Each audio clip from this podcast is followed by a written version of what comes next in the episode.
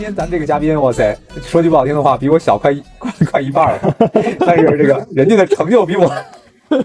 比我还高高一大截儿，所以我想我得装装嫩，我恨不得这恨不得去做个做个飞手去。今天咱们这个对这位嘉宾可真是非常的非常厉害啊，可以这么讲，嗯，年轻有为，他是中科大本科研究生，现在一直到博士，而且从可以说应该是很早就开始创业了吧，小苏。我上次听你介绍说，他这个有有不少的传奇经历，包括这个呃腾讯的新牛鸟计划，然后包括奇迹论坛，好像还是不止一次，两次奇迹论坛被被被选拔上，然后自己还是这个 Linux Founder 系统的这个 Reviewer，对，嗯，哇塞，就是纯粹的技术大牛。但是上次上次聊了之后，还觉得他很健谈，这个真的是太厉害了，哈。是是是是是，对。呃，还没毕业就已经有连续创业了两三次了，所以也是我们在社群认识的一位好朋友，呃，叫 Gus，是，那我们也让他可以准备可以连上来了。啊，Gus 到了是吧？那我们需要不要 Gus 一块儿过来跟我们一起聊？我我还有些问题想问他。Hello，Hello，Hello，Hello，Hello，Hello，Hello，你一看这个，你看这头发的多少，就知道这这这这这个年纪的差距了。十号十号还没到而已，十号还没到而已。欢迎 Gus，欢迎 Gus，欢迎 Gus，欢迎欢迎可以可以。对 我们还没有来得及特别介绍你，然后刚才跟跟嘉宾简单的说了一下，你这个作为现在还在博士在读对吧？中科大，嗯，对，是的，是的，嗯，然后但是已经连续创业了几次了，这个很厉害，而且呃还是腾讯犀牛角计划的这个呃选拔人才，还是奇迹论坛的两次的这个入选入选的精英。没，主要是因为要，对对对对对，好好，不然我自我介绍一下，或者或者我开始就对。因因为其实主要是因为我没有干出来什么那种实际创造太多价值的事情，所以我的自我介绍里会堆很多这种乱七八糟的这种背书的头衔。呃，我我本身是做这种呃，算是做学术出身的吧。然后我之前的方向是这种搜索推荐，然后之后可能想接触工业界多一点，所以后面有有会去微软，或者说像腾讯，或者今年的一些创业公司以及一些研究院去都去看过，都去看过，然后做过一些工作，然后后面有去过这种呃开源社区。就是像今年应该国内有个做的不错的呃 startup 叫吉娜 AI，他们可能也是做这种文本的文本相关的一些呃 AI 的技术，所以也在里面待过一段时间。包括像之前贤哥说的那个 Linux Foundation，就是 Linux 基金会嘛，它是支持一些这种开源项目的，所以我也是呃在里面，然后然后贡献过贡献过其中的项目，对，所以目前也是那个项目的 reviewer，所以我大致的经历其实就是对没有。就只是只是听起来很唬人，但其实就是，就如果我真的干过一件实事的话，我以后的 title 一个就够了。比如说，可能我以后的 title 就是，对吧？被这个人民公园采访过，人民公园被采访者，那我可能放一个 title 就够了。借你吉言，借吉言，希望以后我们的嘉宾都能把这条加在介绍里，对吧？被被人民公园说 AI 做过嘉宾的，那个。咱们那个就从你的经历聊起啊，因为我觉得好多人都很感兴趣，就包括我自己，我真的很感兴趣。就是你为什么就是还没有真正毕业就开始创业呢？这个动力来自哪儿呢？呃，准确的说，其实因果应该是我就是因为想现在创业，所以我觉得可能一个工程博士可以相当于是某种情况下留一个退路。对，因为因为因为实话实说，就是我我自己对于创业的话，我的意思是，我的看法其实跟大部分人都。呃，跟有有一些人，我觉得像陈哥、贤哥，你们也也应该比较认可，就是你不一定要把机会都赌在某一次上面，但是你要保证的是你持续一直留在这个留在这个牌桌上的这个这个能力。对，所以我觉得基本的一个退路。然后我觉得工程博士算是我呃方向的一个兜底。所以，但是这样说有一点有有一点太真实，但大概是这样的。因为其实我可能大二大三的时候，我就意识到自己呃。我我不太能上，大部分人能够接受那种上班，就是我很享受工作，但是我很很讨厌上班，对，类似这种感觉，所以所以是一种从兴趣出发的，经典经典，嗯，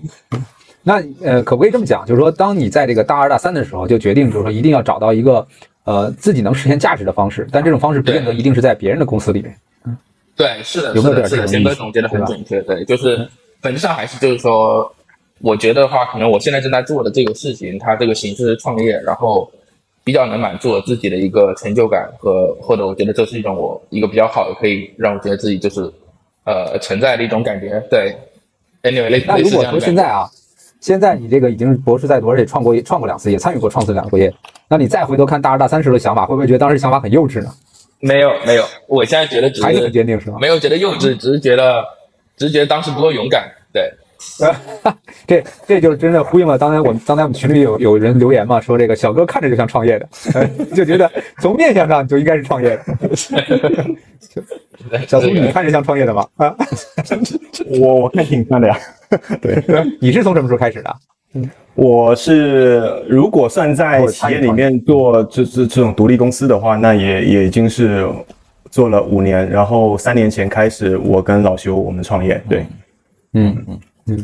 怎么样？有没有过这个午夜梦回的时候，觉得有点后悔，还是应该找个大公司干干？没有，我我觉得可能大家对对创业这个事情可能有有误解，要么就是觉得太太悲观，要么觉得就是太太太乐观或者太英雄主义。其实我觉得，嗯呃，就是一种生活生活态度嘛。其实像刚才 Gus 讲的，他可能不想不想上班，对，那可能呃对我来讲，可能我更想说。呃，我能控制的一些东西更多一点，或者我能实现我的想法，就直接用我双手去实现了，就不要去说，哎，通过我要去对接组织，我要去做所谓的沟通协调这样的工作太多的话，其实让我觉得非常的无力。对对对，那每个人的原因都不一样，但是我觉得不应该太就是英雄主义创业这件事情，对，也不要太所以说悲剧化这个这个事情，它其实就是每个人的一个不同的生活状态，对。对，我会觉得说很重要是要能适合你自己啊。你就像 Gas 肩白，你刚才讲的说，现在回看可能感觉就是哎，好像不够勇敢。其实我自己回看也是，因为我在一个一个上市的外企做了差不多八年才出来创业，那个时候第一次创业的时候，那然后那个时候就会也会感觉回看不够勇敢，就是出来的太晚了，相当于我在一个成熟的体系里面一直干到说已经没有上升空间了才出来，然后然后到后面。呃，再回看的时候就觉得是真的出来太晚。如果早出来两三年，可能还能赶上很好的一些机会。那那这个，嗯，而且还有很多的一些人方面的东西都判断都有问题，所以呃不够勇敢。这可能我觉得说很很能有那个很有很很能有那个共鸣，嗯，但是确实是因人而异的。因为我也有好多小伙伴出来一起做了以后，发现不行，回去再去公司工作还挺好，嗯，是这样的。对，是的，是的，是的。其实其实我反正我有机会的话，我挺鼓励我身边认识的人。就是你不是要不是要 all in，不是要全职去干，但是你一定要试图开始干，因为其实我我就是基本上程序员可能都会知道一个人，算是我们程序员里面，就像陈哥讲的一个比较个人英雄的人叫卡马克，所以他他比较有名的是说他在很早的时候开发了，相当于是很很有名的那个 Doom 毁灭战士，是那种第一人称的一个射击游戏，就当时电脑还是还是有像素的那种，所以他当时的意思就是说，对他他有个译文就是说他写代码，然后。他发现了一个很神奇的数字，可以超快的算那种逆逆的平方根。呃，这个这个是个小故事，可能有人程序员朋友会知道。然后他的他有个观点，意思就是说说你在软件行业里面，你在软件行业里面，其实没有人可以去垄断任何一个东西，因为软件基本就是你个人想象力的一个体现。只要你去，只要你去敢想，然后只要你愿意花时间去做，其实没有人可以阻止你干任何事情。它不像是那种呃传统企业，像什么制造业或者某种。对吧？像上期的那个 Jerry，地产你得你得有地呀，或者类似这样，你不可能说我想卖房子，然后我就能想出一套房子来啥的，类似那样。但是软件不一样，其实你可能你确实是可以在副业的时候去思考，我怎么样去从头到尾的 build 一个东西，它可能会有人用，它可能会有人想要，然后可能会有人想要付费，这些我其实觉得都是很有趣的问题，而且确实也没人可以阻止你，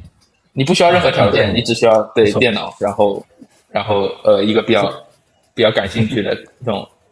从这点来讲的话，我觉得 AI 出来之后，也给了我们这些不懂编码的人或者不做技术人一些机会。因为之前我想过很多这个就是好的创意，或者就是我自认为好的创意，然后都都没有实施下去，因为没有合适的这个技术合伙人嘛。但现在 AI 来了之后，我觉得这个机会变得应该说是成本更低了吧，或者说机会更大了吧。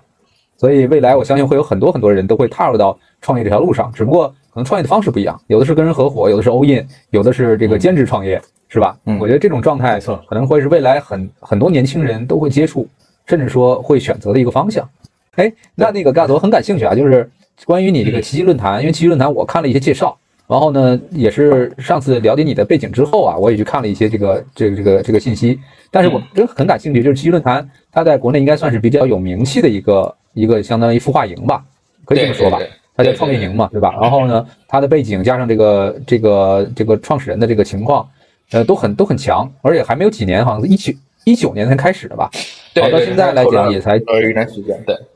对，才就几年时间，完了有几期。然后我听小苏说，你两次的项目都会都被选在里面，就你能不能简单给我们讲讲，就是这个经历，或者说在里面的一些感受，给大家有兴趣的同时也做个那什么，也做个做个分享。对我大致的 background 是我去年的秋季 TG 和今年的秋季 TG，其实我都、嗯呃，准确说是当时我在参与的项目都有进去，然后我在两次里面都是负责比较技术的那一块，然后去年的那个项目基本上是我的呃这种呃菜鸟菜鸟出出门的干的 干的认真干的第一件事情，但对，但是当时当时的话，其实就是完全是市场主导我，而不是我去选择我感兴趣的市场或者我感兴趣的方向。所以当当时我们那个项目是 Web 三，然后、然后去年尤其是去年年底的时候，其实确实是说讨论度非常非常高，然后我非常感兴趣。对，因因为因为不知道大家有没有了解过，当时我就很感兴趣说，就为什么一串数据，就大家会觉得说，OK，它是一个艺术品，然后它可以卖到一两千万。两千万美金甚至，然后我很感兴趣背后到底是什么技术去呃去确保的，然后去也是加入这个项目，然后选中了极创台，然后在里面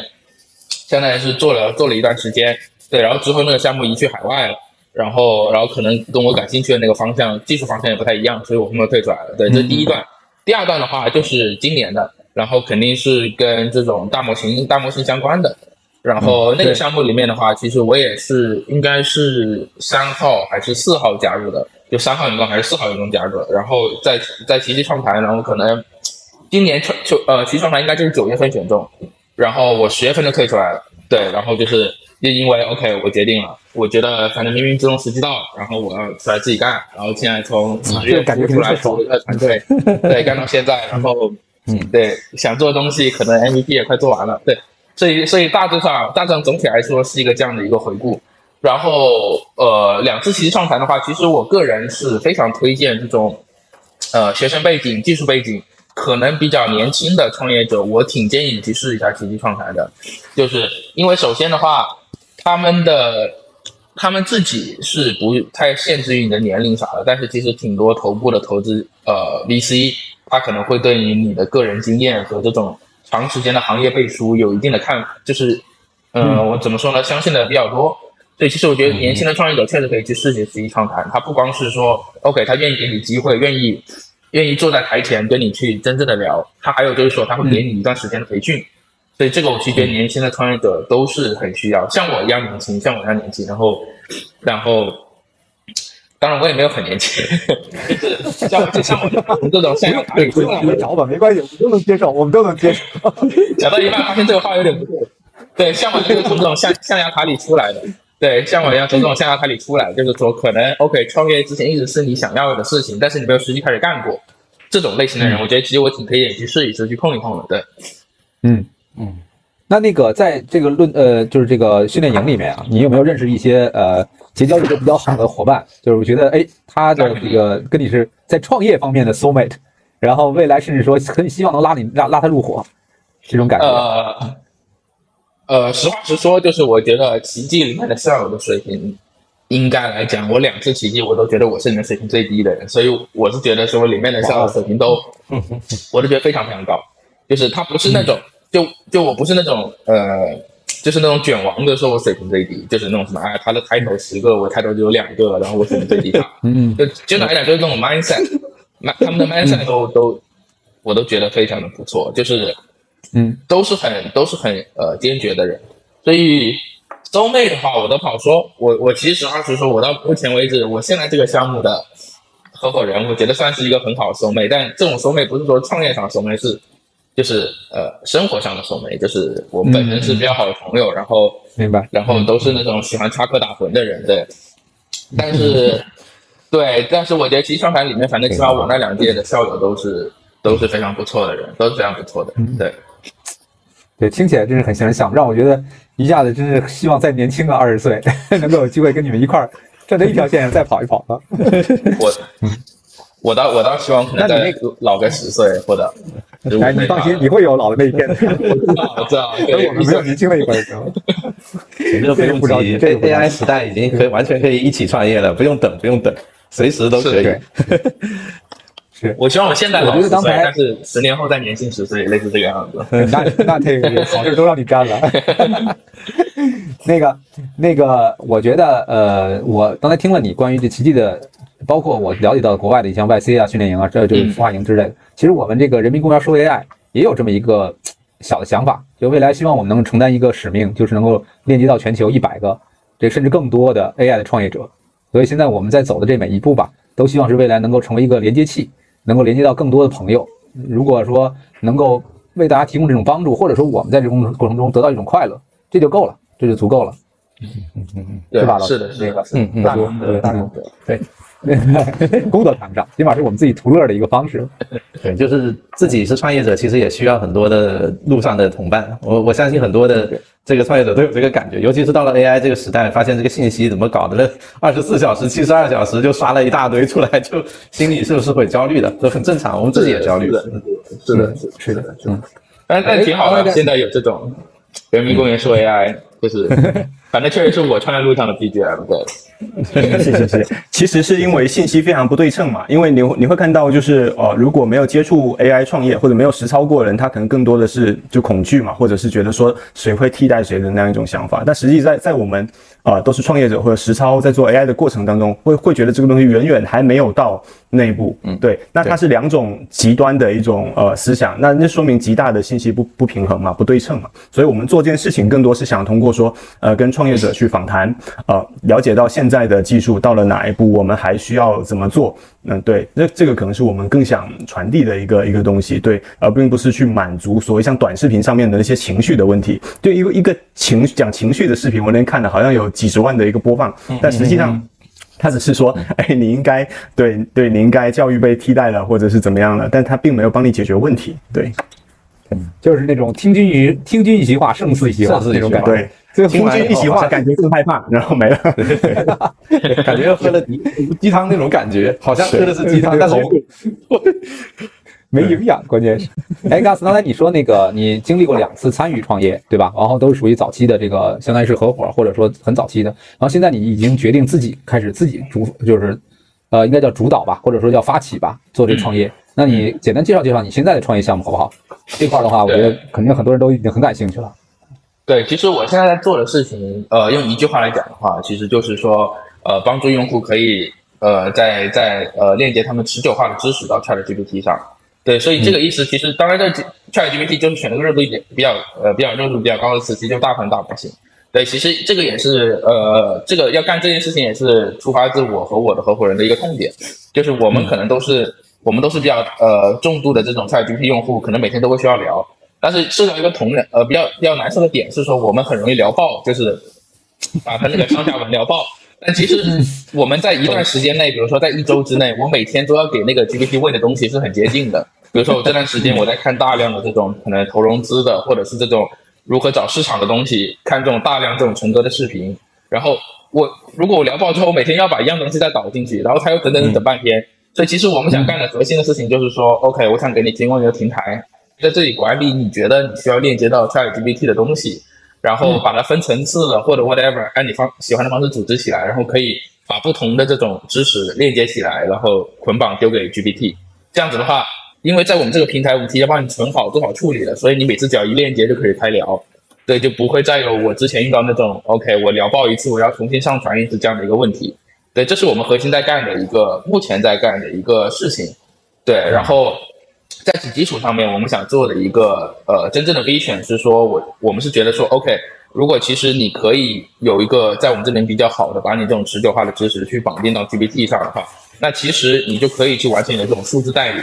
就其实意思就是说，如果你在工作上，比如说你在工作特定的工作上，比如说就是简单讲，就是你这个月的工作，你在我们这个平台进行处理的话，那其实你可以在这个月生成一个你的这种上班数字代理人。你不再需要去真正手动的去跟某些人去交接或者预约时间，或者说我没空，我不想干这件事情。你可以输入你的这种喜好的知识和输入你工作的日期排期，然后输入你的联系方式，你直接把这个数字代理可能发给别人，然后他们会数字代理可以帮你挡掉百分之八十的这种奇奇怪怪的人，然后剩下百分之二十的人通过你的邮件或者你的短信直接丢到你的呃个人联系方式上来了。对，所以其实这是我们未来想做的一个真正的事情。对。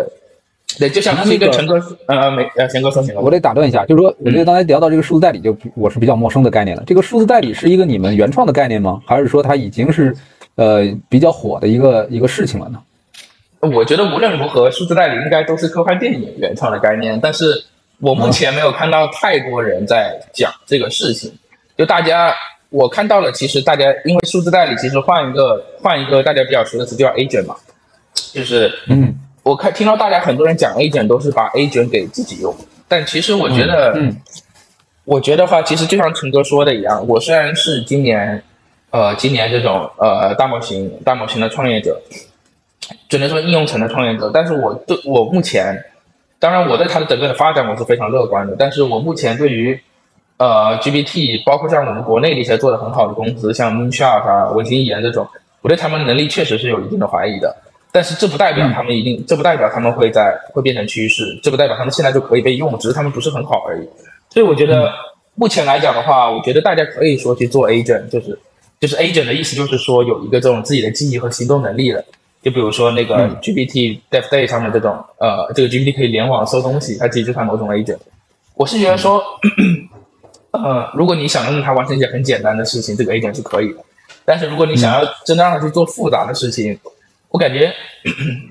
没有那个必要。呃，我的理解是，你看一下是不是这样？我我觉得说，就是这个代理人的价值应该是在于，比如说。前两天 OpenAI 那个大会，他讲那个 GPTs，他本身可以自己去传一些这个自己的一些文档上去嘛，然后写些提示词这些，就可以每个人可以做一个自己的助理，就是你刚才讲的自己的助理。但他那个助理的那个呃记忆应该是比较比较短的。我我我的理解，它不是一个长的一个记忆，就是你刚才一开始讲的这个持久化的一个一个概念。那他那边的话，应该来说，呃，还是外挂在外面。就我的理解是这样啊，就有点像，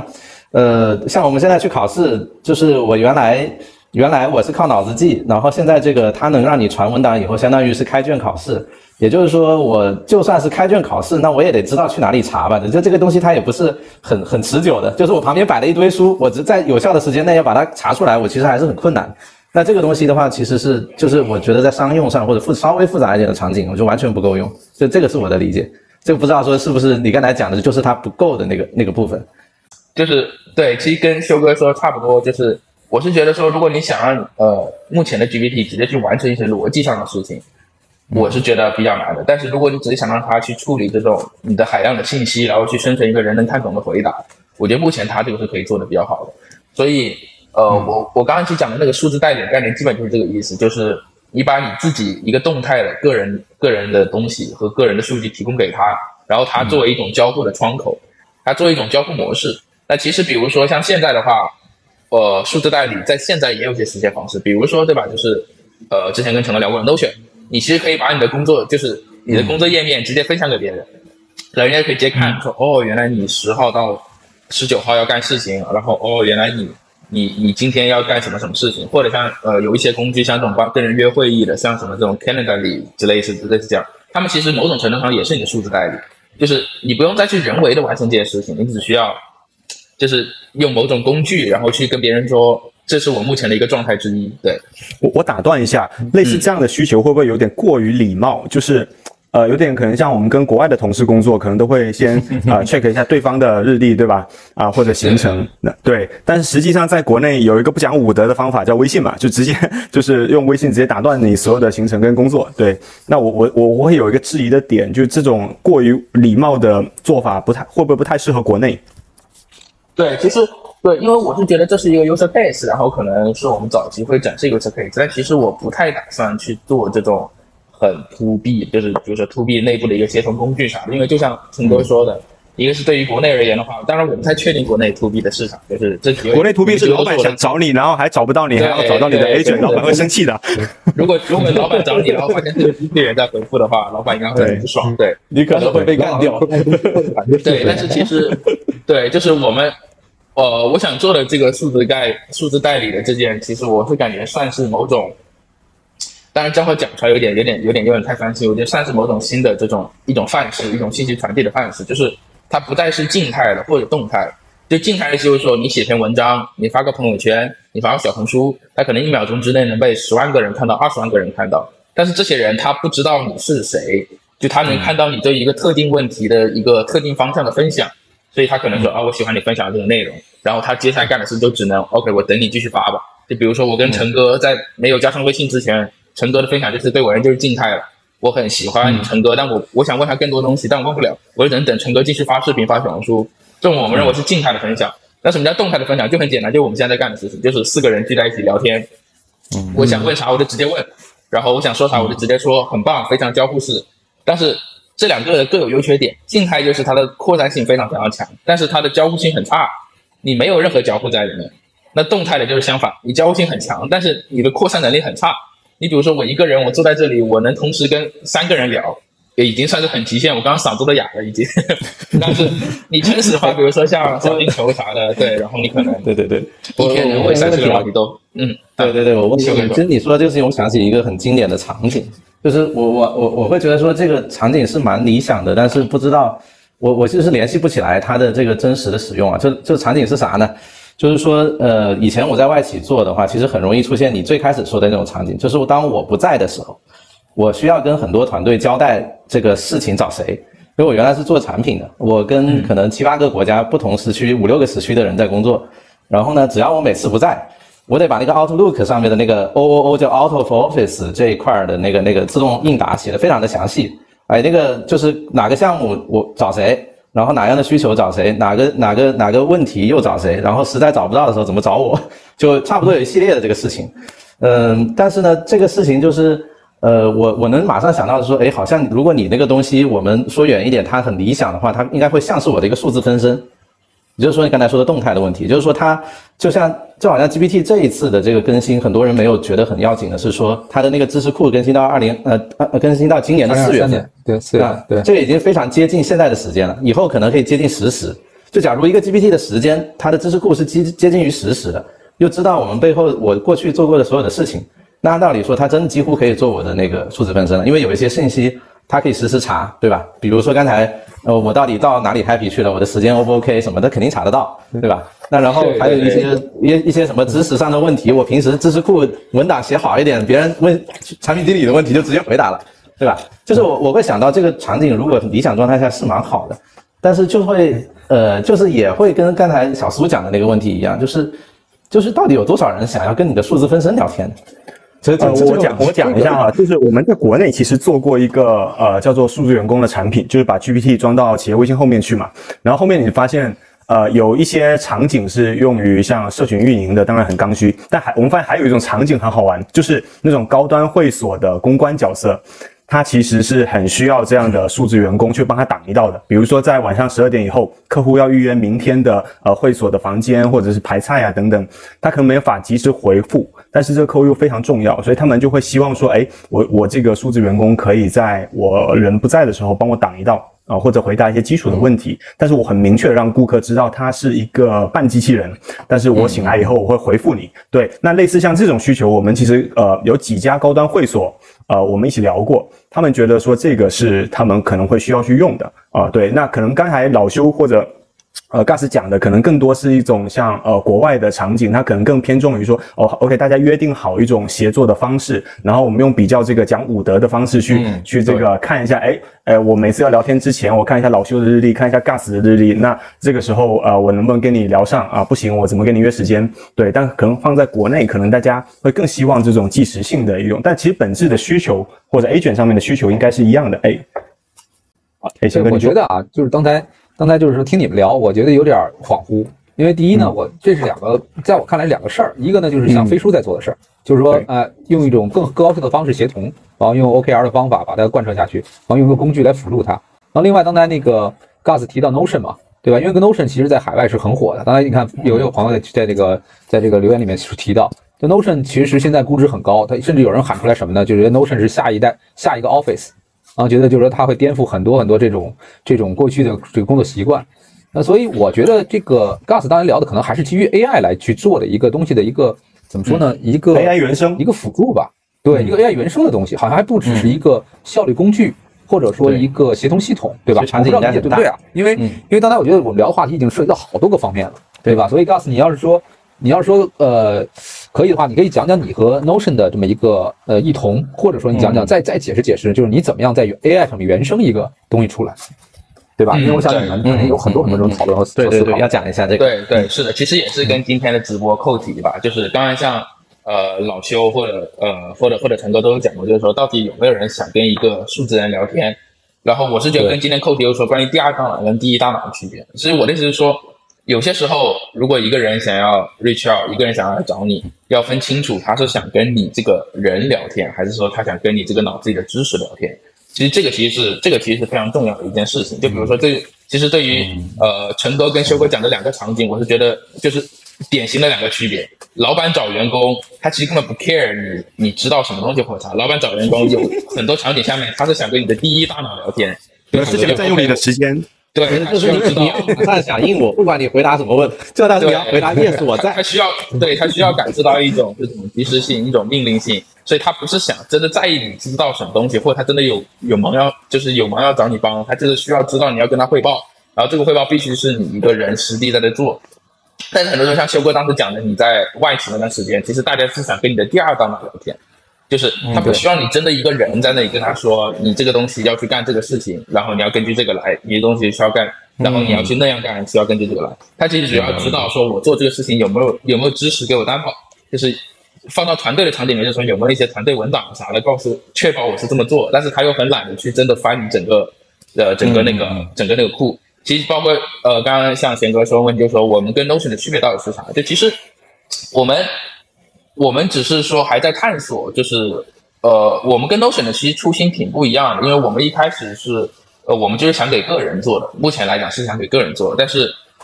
我们跟 Notion 的异同的话，如果我想的话是说，其实不同的地方主要就是在于，我们其实不是为了用户把东西存到这里，我们是为了希望，我们不是希望用户把所有东西存在这里，我们只是希望用户希望在这在我们这里存他想要通过大模型暴露出去的东西。所以你可以，你无论你是用什么东西去完成你的生活规划，无论你是用什么 Notion，或者你是一个什么重度的什么卡片机，就用我们国内的，用我们国内的这种 Flowmo 啥的，这些都行。这是你私人的东西，如果你从来不想让它被大模型知道，你就不应该用，不应该来，或者说去去到我们的平台来存东西。对我们其实准确来讲，我们想做的事情是说，我们想用程序或者说软件的方式，可以用一种自然与人交互的方式，把你想暴露的第二大脑暴露出去。对，然后同时可能带上一些这种 citation，告诉别人这个知识是确实是你的，不是不是当评乱别人这种。那当然，相同之处就在于的话，就是我们都希望，呃，把用户的体验尽量做好一点嘛。就是我是非常 no 选的重度用户，对，哎，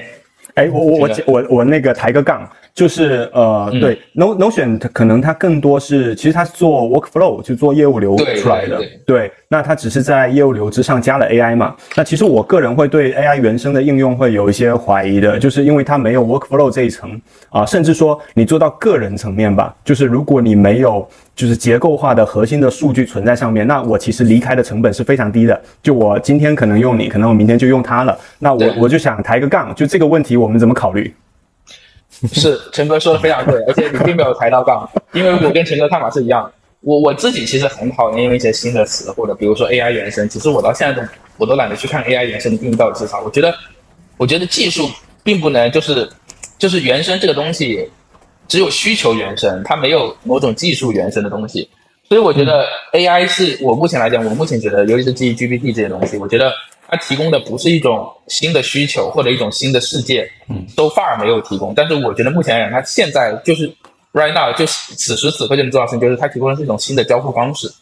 交互方式永远是在人人这一层之上它永远是在 human layer 之上的、human data 上面的。所以我其实觉得说，我们刚刚讲的数字代理，它不是真的，比如说一个黑魔法，它其实就是，就比如说像呃，刚才我们留言里说，这个数字代理 Notion 也能做，确实不光 Notion，任何一种能够分享的文档都能做数字代理。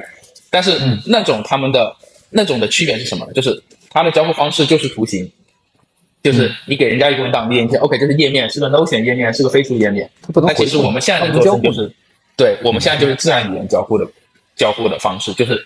你不用看任何东西，你点任何东西点进去，可能就是一个小头像加一个文本框，然后可能一些背景介绍，然后你查，然后你就直接聊就是了。对，所以其实我们叫 AI 原生，只是因为其实我也没有叫过，然后我只是觉得说，就是 确实我们是从 AI 的角度去思考这个产品的，对。但是我是觉得，我是觉得没有技术原生的东西，就是我觉得只有那我再抬个杠，我再抬一个杠，我还要再抬一个杠，提高一下节目效果哈。对，呃，对，呃，我们刚才讲到，就是 Gus 刚才讲到有一个点，我觉得非常棒的点，就是啊、其实从 AI 的角度，没有所谓叫技术原生嘛，更多是说从交互上面去做的一个革新。其实它是一个交互革命，对，从从用户端它是一个交互革命，那当然从技术端它是一个技术革命，对，那呃，我就会有一个点，就任何 To C 的交互革命都是要花钱烧出来的。或者是说用呃要砸大的资源去培养出来的，那我们会不会变成第一波的炮灰？呃先，先烈，我也不知道，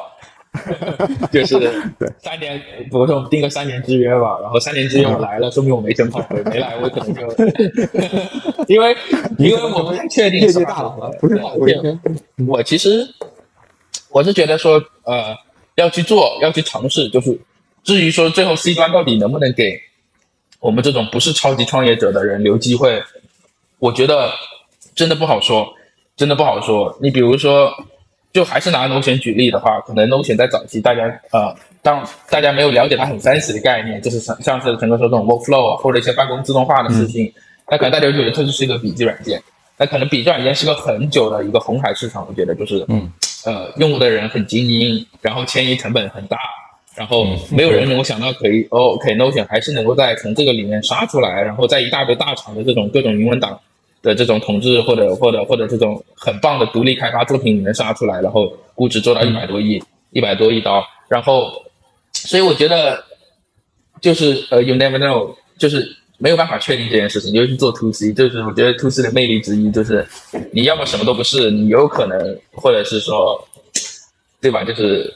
对，有一定的其实我觉得有一定的 Notion 机会他自己也没有想到，我我会我会去看他的整个阶段，呃，我会有几个观点，就是它可能一切都是一个偶然的组合，就它不是全部是必然的。我我我看的，就我看它的每一个阶段，这是我的第一个第一个感受嘛。然后第二个感受是，我会认为说，大家对呃 Notion 的理解是错误的，就可能大家都认为它是一个笔记软件，但其实它本质上它做的不是一个笔记软件，甚至它是一个非常难用的笔记软件。就如我对对对对，呃，这个可以稍微展开讲一下，就是。我会认为从技术上，它可能是一个就是叫做数据库的不同视图嘛。那也就是说，通过数据库的不同视图，你可以展现为笔记，你可以展现为甘特图，你可以展展现为看板嘛等等。那也就是从 C 端的应用角度来讲，它可以变成各种不同的形态。对，你可以说它是一个日历软件，你也可以它说是说它是一个笔记软件。但它做的非常好的一点是，它通过笔记这个。呃，这个就是重需求吧，或者是已经成熟的需求，它去切入了呃 C 端市场，但是因为它的产品实在太复杂了，就衍生出很多人在卖 Notion 的模板，很多人在做 Notion 的教程，就意外的做成了一波叫做 Notion 的大使嘛，或者叫呃 UGC 的一些传播，对，然后呢？下一个偶然就是，其实可能他也是抓住了这个必然，他就用 C 端的这个用户量跟知名度就直接切到 B 端了，因为他从技术上已经做到了，就是呃足够简单嘛，对，或者说足够，它它有一个一在那里，它可以变成不同不同的形态，所以它做 B 端的时候，很天然的就可以做到呃业务流，那很天然的，它可以用它这些 Notion 大使去打入它的这个叫做企业的嗯内部，对，或或完成一次就是销售成本的降低吧。我觉得这个是它整个从战略上，我觉得做的特别好一点，但我相信里面可能百分之五十以上一定是偶然，对对，我不相信这有这么聪明哈，就是我我我我不太相信，对对，但但呃不可否认，从今天过来看，我觉得会有两个认知上面的误区，就是第一个大家认为它是笔记软件，错了啊，那第二个是大家认为它的所有的成功都是一些必然，那我觉得里面其实应该偶然会更多是，有非常多趋势的问题。嗯，对对是我来看，我因为首先我得说，我不是一个 Notion 的用户，或者说不是根本不是重度用户。我知道 Notion，也有人也也有人跟我协同用过 Notion，但是我从来没有说主动去了解它这个产品，因为在我看来，就跟刚才那个小苏说的是，它的学习成本太高了。然后呢，可能我其实特别难用，对我需要有很强的动力，才能让我去接触这么一个东西，否则我可能会把几个东西叠加起来完成它的一个功能。但是呢，不可否认，我觉得 Notion 是很成功的一个案例，或者说是一个很成功的公司吧，企业，它从技术上，然后切切中到这个一个需求，可能是一个很精英的需求，然后呢，又从这个通过这个呃社群，对吧？可能是像刚才小苏说的无心插柳，把这个社群做起来之后，又切到 B 端。它这几次升级让我都觉得非常的精彩，惊讶最重要，最重要就是对它现在你看它的估值已经到百亿美金了吧，应该是，然后它的真正的这个员工数量很少，就相对于它的估值来讲，它的员工数量团队很小，这个真的是我觉得梦寐以求的一个创业状态吧。对对，从从商业上面来讲，我觉得他刚才贤哥讲的这一块嘛是特别成功。还有一个从技术上来讲，我是觉得就是抽象化做的特别好，就他没有去做一堆的东西，他只是做了一个数据库的不同视图，然后用这个东西呢，所以你会发现他的 app 特别难用。就 对，就几乎都是网页 封装一下，对，特别特别难用，但是不不影响它有名，对，嗯，我我讲讲一个东西，不然等下忘了。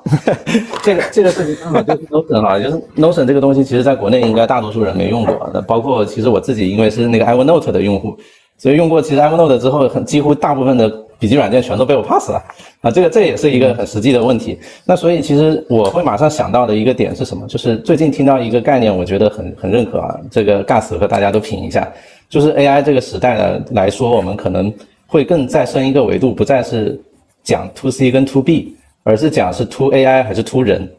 ，to AI 还是 to human，不再是 to C 跟 to B。就是因因为其实你可以这么看，就是我感觉像 Gas 你这样的一个产品，呃，你现在是直接在尝试直接 to C，但是有可能你如果是在 to Notion AI 的这个这一条线上，比如说你 to 的是 AI 和 to 人 to human 这两条线，你可能同时去考虑一下，就是换这种角度来看，因为你 to C 肯定是直接是人嘛，但是你如果想你怎么基于 Notion AI 这个 to AI 这条线来看，我觉得你可能也有蛮大的一个发展机会，因为 AI 其实 Notion AI 的一个特点，我觉得就是刚才小苏已经讲了，就大家看不懂，大家以为它是个软件啊，已经以为是个笔记软件，以为它哪里哪里怎么样，就大家其实是看不太懂，反而从你专业的角度，你是做 AI 的人，其实我觉得如果你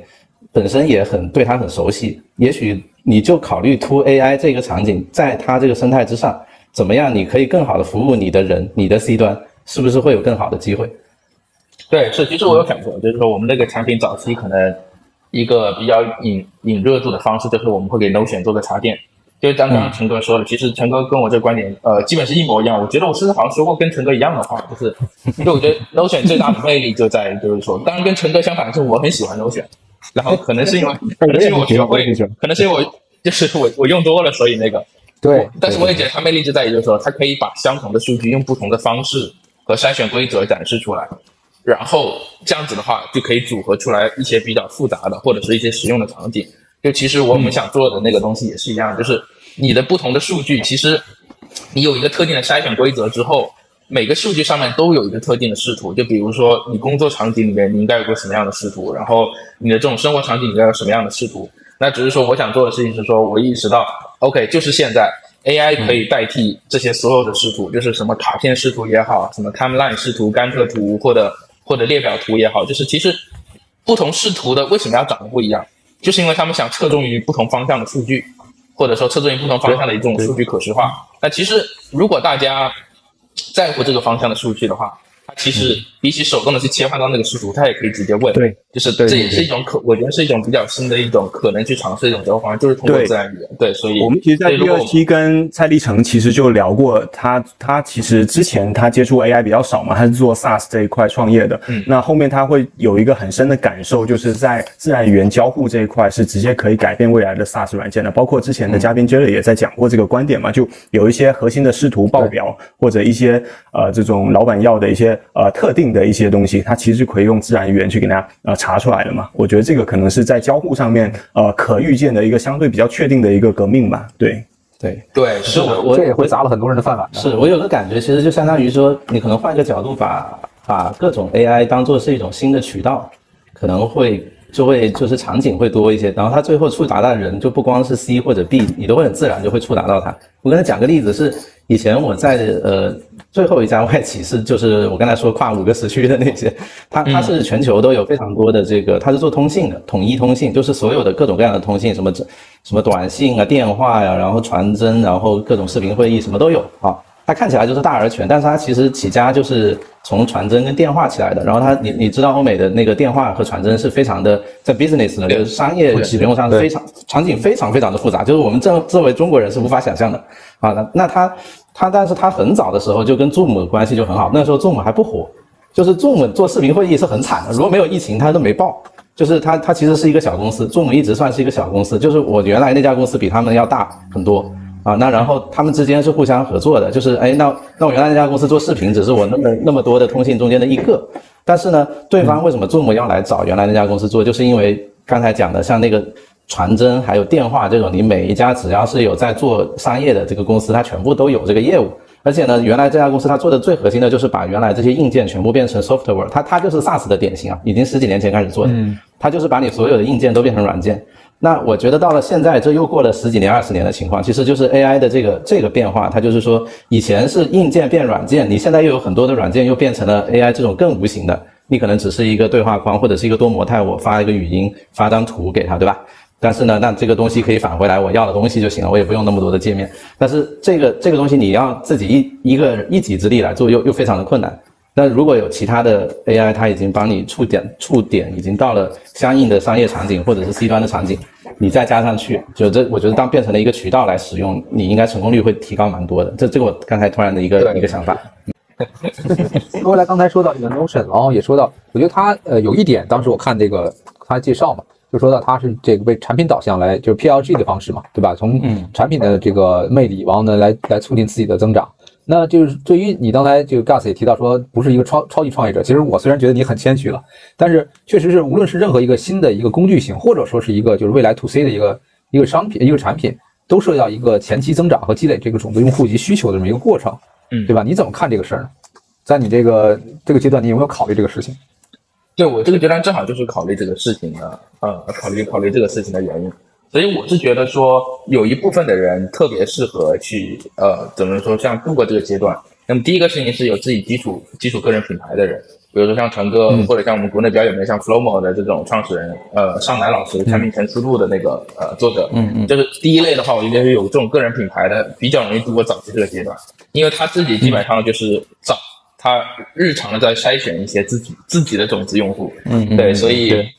然后我自己的话，是我这一方面起步比较晚，然后我是意识到这件事情之后，才朝朝忙忙开始想要去在小红书上去干点事情啥的，但是还是太晚了。就是，所以确实说，像贤哥讲的这个问题，我也一直在思考，然后比较头疼。我只是能够明确的，就是说，知道一件事情，就是你不能通过去通过堆钱营销来吸引用户，我觉得一定要通过某种某种比较诚恳的或者真诚的方式，就是或者换句话来讲，专业点的自然流量的方式去积积累你的呃积累你的自然用户。我觉得不要花钱买广告，其实我觉得早期的可能前一百或者前一千个，我觉得是非常重要的，因为嗯对，因为因为早就是从商业模型来讲的话，你早期用来推销你的产品或者真的用你产品的人，他们往往是最优质的用户，他们敢于尝新，他们敢于付费，他们更容易接受错误，然后他们更容易更喜欢给你反馈。所以我觉得这种用户不要花花钱找点了，就是要让他们自己来找你。对，但是我是觉得说，等你的产品可能 OK，你这个月一千个，下个月两千个，然后你觉得到一个时机之后，我觉得那个时候可以去，比如说去用资本的方式去让大部分的人认识到有这个东西存在。然后我觉得对，我我目前的想法是这样，就是还是这种比较学生气的一个想法。然后我自己是觉得是不不啊，我觉得你这个想法已经很就很成熟了，或者说已经很很有见地了。我当当年我觉得小米能把这个事情做成来，对吧？然后给了我很多人启发。但是确实到直到今天，我觉得就小米当年做的就是米一米二的时候，都是非常非常成功的，对吧？在那个时间点上，他们能够真实的从这个用户身上搜集到需求，并且能造出真真正正的现在你看持续这么长时间，而且还在扩大的一个生态，真的是非常厉害。嗯，对，呃那你这个我我也分享一个一些一个一个观点，其实就是我我们可能会聊到说产品嘛，你是一个好产品，好不好用，或者你解决了什么样的呃问题嘛？但其实其实我说句实在话，你去看很多成功的产品，它不是好产品，对，它真这真的不是好产品，它可能甚至说它体验有呃非常大的呃缺陷或者是盲点吧，对，比如说。你你能说 Notion 是个好产品吗？其实很难的。你拿给百分之九十的人用一下，他可能用不下去的。就从某种意义上来讲，它可能不是一个好产品，但可能对百分之十的人来讲，可能是个好产品。那比如说，呃，微信它是不是一个好产品？其实抛弃掉我们已经用了这么久习惯了以后，啊、其实它可能未必，可能你会觉得说，连聊天记录同步这种事情都都没有，对吧？云云端同步都没有，对，那你怎么你怎么去评价它呢？其实。可能就是我们认为说创业一个好产品好不好，或者是说所谓打磨产品那种思路，呃，我个人会会打一个问号的。对我会觉得说这个事情，呃，不是那么的那么的重要。也就刚才我讲的那个观点，有可能正的一面或者反的一面，我们都得去考虑到。对，然后最近其实我们也在也在也在想这个事情。其实呃，我举个例子，Gus，其实我们公司是没有销售团队的，对，嗯那嗯，当然并不是因为招不到销售，而是我们找了很多呃招做销售的人，但我们觉得都不合适，而且在这个时间点，我跟老邱聊了一下，觉得这个事情特别拧巴，为什么呢？就是呃，我们是不是应该要用一个就是面向未来的组织形式？而不要用一个就是过去的组织形式。如果我们在做一个新的事情的话，比如说我们在技术端就已经用呃就是资深的程序员加就 Copilot 这样的这种辅助编程了。那也就是说，我过去那种按人设岗前端后端 UI 啊这种这种的呃技术的组织已经不太适应我们的公司了。对，那。反过来，如果我们还是去招，比如说销售、售前、售中、售后啊解决方案，那我我觉得可能这个就已经不是一个适配新时代的组织形式了。所以后面我们想了这个事情以后，我们就想，那算了，我们就不要这个事情了。那所以所以才会有后面，呃，我们开始做内容这件事情，其实也是一种偶然吧，就。呃，我我还是那个观点，我不相信有人一开始就这么聪明，对，所以我会觉得 Gas 一开始就就去做，开始做自媒体，已经是特别好的一件事情了。其实我们是在碰了很多壁以后，在想说，哦，不不对，这样这样这样的啊、呃，传统的这种组织结构是不适应这个新时代的，我们要用新的销售方式，也就是啊、呃、自媒体啊、呃，或者是说更更低成本的这种呃社群的交流来来做这种呃找我们的潜在的呃客群，对。对，是的，是的，因为对，因为其实这方面的话，我还有一定的这种想发言的东西，因为我本身是做呃推荐推荐出身的，然后包括我现在博士导师也是国内比较有名的做推荐的学者，在中科大这里。然后其实确实就是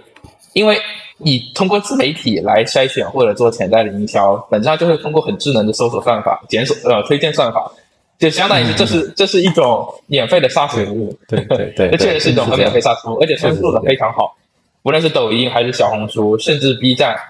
他们做的都非常好。他们是一个怎么说呢？应该有那种专门帮人找客户的机构吧？就是我不确定有没有这种专门的名字，像像投资圈里就是 FA 嘛，就是帮投资人找找找这种投资呃赞助者。那可能帮客户去找呃帮帮企业找用户，应该有这种专门做这个的人。我是觉得他们确实做不赢这些这些推荐算法，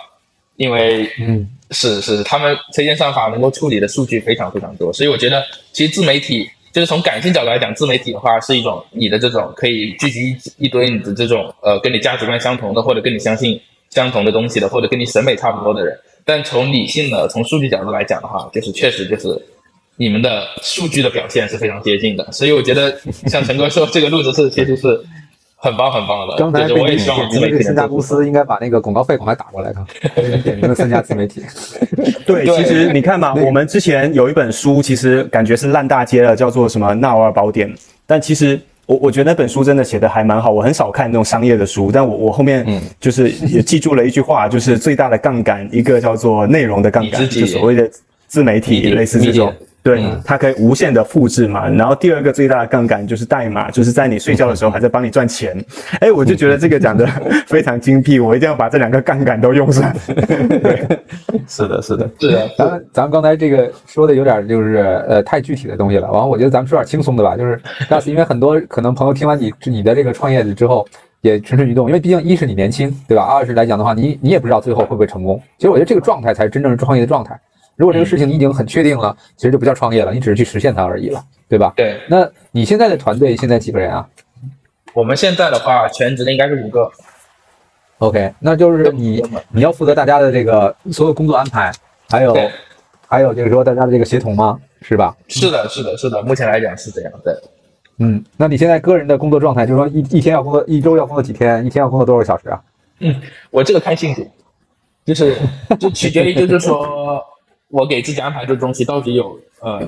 我不会按照紧急的程度，但我确实会，就说我就是看状态，因为我是那种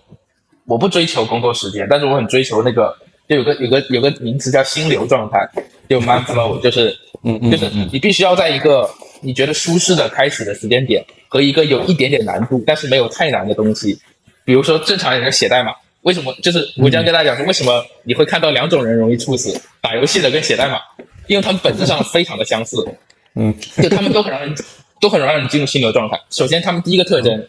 他们难，但是他们不是很难，嗯，对吧？他们难，比如说，OK，我不知道我接下来十行代码，或者我不知道我这个把英雄联盟能不能赢，是这种难。但不是那种你今天成为比尔盖茨那种难，完全很难的东西会让你拖延。所以第一个特点就是它难，不能很难。第二个特点就是它要有让你快速试错和获得快感点的地方。其实写代码也是，包括其其实我觉得很多工作，只要你找好了时机，对找好了工作的方式，都能进入心流状态。所以心流状态好处是什么？就是你可以在很短的时间内很集中，而且很不容易出错，可以干成。比如说我自己的话，确实经就是经常我追求这种状态，就是可能你在两到三个小时之内可以干你这种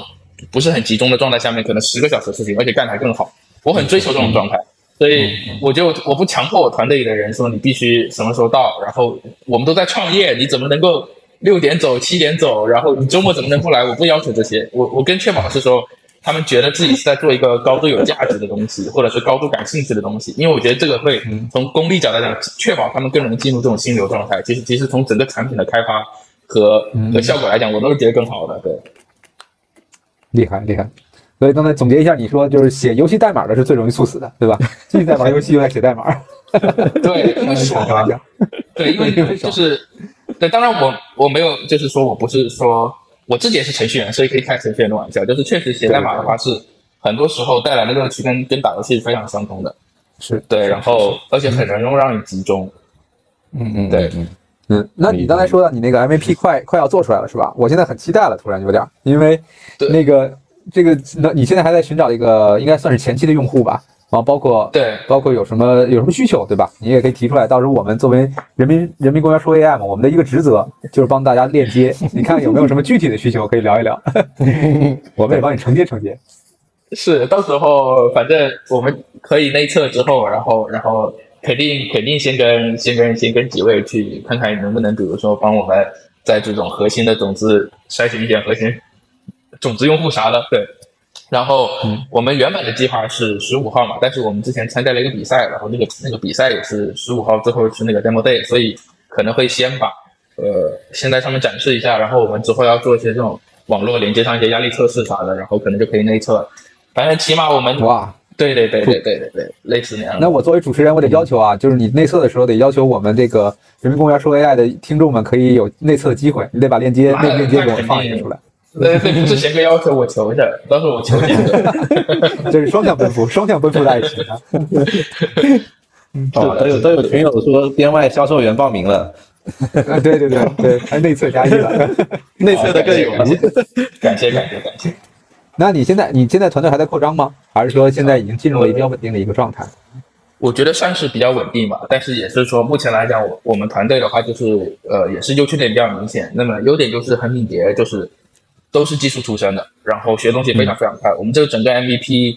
其实满打满算还不到一个月，但是基本的流程都跑通了，然后都是东西大家学的都很快。然后缺点就是就是确实缺乏这种比较老辣的人，就是市场经验、市场的 sense 比较老辣的人，确实这个这个也是我自己的一个失责，就是。嗯，没有一个很充分的一个市场的整个周期的一个或者说一个一个体验嘛，所以我在这方面的 sense 也是一直学习，一直学习，到处充电，到处充电，看看陈哥的，每天每天准时收看，叫我叫我小陈就好了 B 站更新了小红书更新，然后再充电，所以这也是目前的一个缺点，可能主要是主要是我这个角色的一个失责，但是从产品和开发的角度的话，我觉得我们现在的团队是呃，我觉得是效率很高的，对。嗯，牛牛牛牛牛，太厉害了！对。这个这个，我觉得像刚才小苏也提到了嘛，未来的工作方式一定不是面向过去的，一定是面向未来的。你刚才所说的呃所谓的就是带引号所谓的缺点，我倒反觉得是什么呢？是你可以专注在你所擅长的东西上面，一定可以链接到擅长的擅长市场或者擅长你所谓的就是说投融资啊等等方面的东西。然后他们需要的就是你这个你所擅长的东西，大家都叠在一起，可以创造一个新的未来的面向未来的一个工作方式。这也是我们人民公园说 AI 我们在讨论自己的产品的时候，希望能扮演的一个角色吧。嗯，对我我也希望小红书，对，除了人民公园说 AI 以外，我希望小红书这些这种大厂做的东西加把劲，然后把推荐算法做得更好，帮助帮助大家创业者都能更快链接到链接到。对，太好了。嗯，我觉得今天今天是不是呃时间差不多了，小苏？然后因为北京那边的话，应该也快该吃吃午饭的时间了。咱们大家今天也聊得聊得很很尽兴啊，虽然有很多，我现在其实最期待你的产品的内测，其他都是白说。我也是，你把产品拿出来，我们帮你，我帮你推来来来，感谢感谢感谢。对，我们早一天等 Gas 这边的产品上线了，我们可能再跟大家一起汇报一下工作。对对对，到时体验一下在最。后结束之前，那个你得宣传一下。有人问你的博主的 B 站的公众号在哪里，或者怎么样？这个小苏你也可以说一说哦。全全网同名啊，Gas 我小苏就好啊。对，对，叫我对小苏。Gas 你的呢？嗯，我我没有，我没有，我没有 B 站号，我的 B 站是用来刷的。但是我推荐的就叫我小智就好这个博主。或者是呃，或者是关注我，然后进我们的这种 AI 加 SaaS 的交流群，也可以链接到 Gas。对，嗯嗯嗯，嗯，好的，太好了，感谢 Gas。然后今天我们的直播就先到这儿了，感谢各位，好，谢谢，大家谢谢，谢谢，谢谢，谢谢，谢谢好 Gas。好，拜拜，拜拜。拜拜。